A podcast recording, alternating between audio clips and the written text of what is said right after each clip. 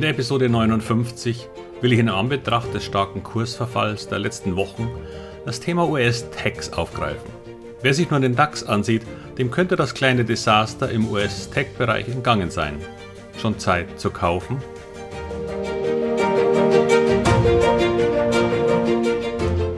Herzlich willkommen, moin und Servus beim Podcast Aktien verstehen und erfolgreich nutzen. Mein Name ist Wilhelm Scholze.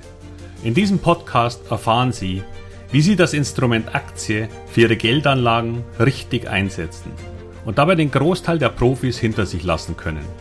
Wie Sie teure Fehler vermeiden und am Wachstum der innovativsten Firmen der Welt partizipieren. Tipps gibt's viele. Hier geht's ums Know-how. Wer die Börse in den letzten Wochen verfolgt hat, wird, wenn er nur auf den DAX schaut, nicht viel Neues bemerkt haben. Noch letzte Woche befand er sich quasi auf dem All-Time-High. Und wegen fünf Punkten mache ich da keine Abstriche.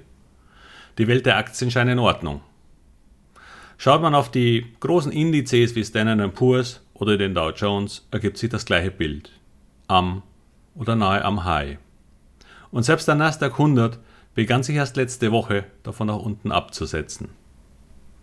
Doch schaut man etwas tiefer in die zweite Reihe der Tech-Aktien, diejenigen mit Marktwerten von unter 100 Milliarden, also die Kleinwerte quasi, die allerdings höher bewertet sind als fast alle großen deutschen Titel, dann kommt man zu einem anderen Bild. Im Grunde ist es da gerade ein Desaster. All die Werte, die noch im Herbst letzten Jahres nahe den Höchstständen lagen, haben sich halbiert oder sogar schon gedrittelt. Es sind die Werte der jungen Generation von Anlegern, die Robin Hood-Generation, die diese Werte ohne Bedenken auf irgendwelche abstrusen Bewertungen hochgekauft haben. Nicht nur GameStop als das Paradebeispiel, das letztes Jahr einen Höchststand bei über 480 Dollar erreichte, bröselt immer weiter ab und kämpft nun gerade mit der Marke von 120. DocuSign, die noch im September 310 notierte und ich schon einmal erwähnte, macht gerade einen neuen Tiefstand bei 127. Square, ganz sicher eine hochinnovative Firma, die sich in Block umbenannte, eine Anspielung auf die Blockchain, war letztes Jahr im Top noch bei knapp 290 Dollar und liegt nun bei 134. Dasselbe gilt für Zoom, Shopify, Roku, Twilio und ich könnte die Liste noch einige Zeilen weiter lang fortführen. Was haben aber all diese Werte gemein? Abgesehen davon, dass sie die Lieblingsaktien von jungen Harakiri-Tradern waren. Nun, sie hatten Bewertungen, die sich quasi nicht einmal mehr mit Fantasie rechtfertigen ließen. Doch wenn der nächste Tipp das Entscheidende ist und das alles nichts mehr mit dem Unternehmen und seinen Geschäftsaussichten zu tun hat, dann besteht nicht nur die Gefahr eines Bubbles. Das ist einer. Ich habe auch schon vor geraumer Zeit auf den ARC Innovation ETF von Casey Wood angespielt, die ihren Ruf durch ein allerdings hervorragendes Jahr 2020 erworben hat. Denn genau das war ihr Thema, die Zukunft zu spielen, koste es, was es wolle.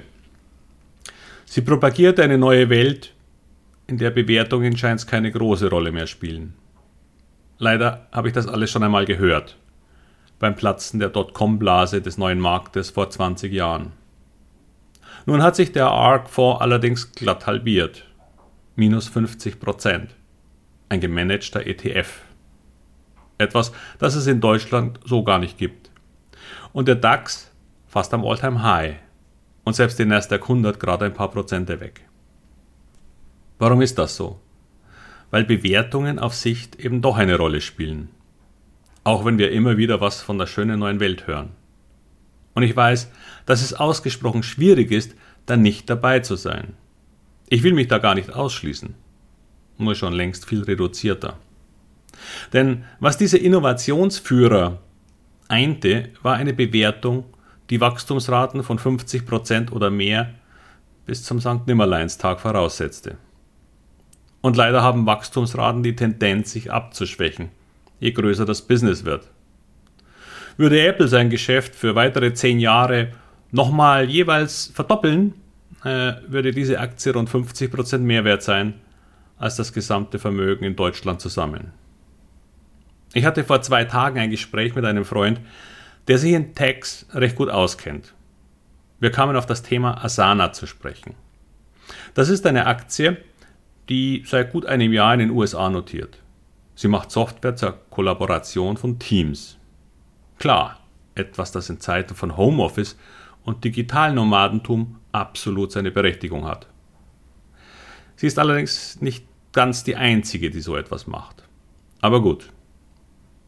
Sie hatte jedenfalls einen sehr guten Lauf und erreichte im November letzten Jahres ein Hoch von über 140 Dollar. Noch im Mai des letzten Jahres lag sie bei rund 30 Dollar. Top-Performer, keine Frage.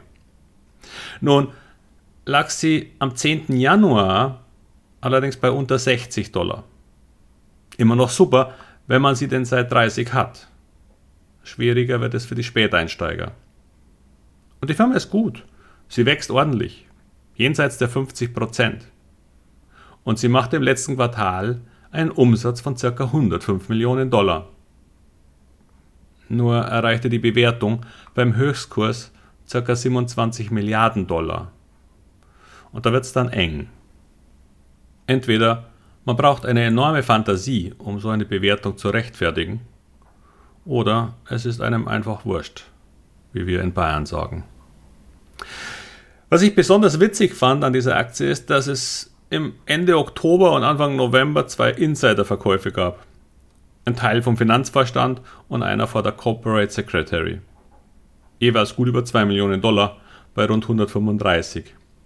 Aber gut, das waren nur Teilverkäufe und es sei ihnen gegönnt.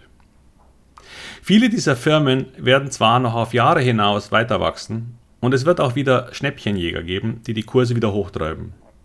Aber ob wir die Höchstkurse auf geraume Zeit wiedersehen, wage ich zu bezweifeln. Denn trotz Halbierung sind noch viele definitiv sehr, sehr teuer.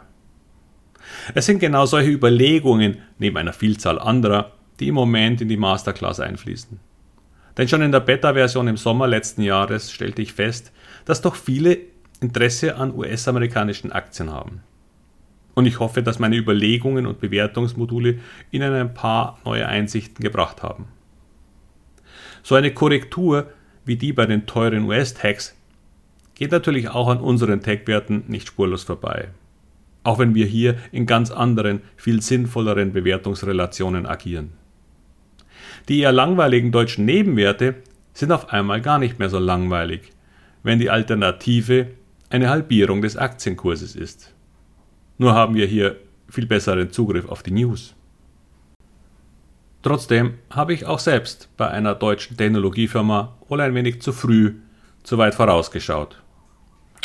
Wieder ein Learning, das mein Wissen für die Zukunft erweitert. Man lernt eben nie aus. Auch wenn der Kelch des aktuellen Tech-Desasters aufgrund meiner vorherigen Erfahrungen großteils an mir vorübergeht. Bitte bedenken Sie, nur weil etwas fällt, ist es noch lange nicht billig. Nur kann man so etwas leider nicht raten, wie das viele tun, weil sie nur auf den Aktienkurs schauen. Aber so ein Kurs sagt über die Bewertung eines Unternehmens ja gar nichts aus. Also schon über den Marktwert, aber nicht über die Beurteilung ob das nun spannend sein kann. Jedenfalls hoffe ich, dass Sie im Moment nicht betroffen sind und wünsche Ihnen weiterhin viel Erfolg bei all Ihren Investments. Ach, und wenn Ihnen jemand einfällt, für den diese Themen ebenfalls interessant sein könnten, würde ich mich sehr freuen, wenn Sie das weitersagen. Oder gleich den Podcast teilen. Das geht ganz einfach bei Apple, wenn Sie auf die drei Punkte unter dem Abspieldreieck klicken. Oder überall dort, wo Teilen steht. Ich danke Ihnen sehr für Ihre Unterstützung und vielleicht machen Sie jemand damit ja auch eine Freude. Liebe Grüße und bis bald, Ihr Wilhelm Scholze.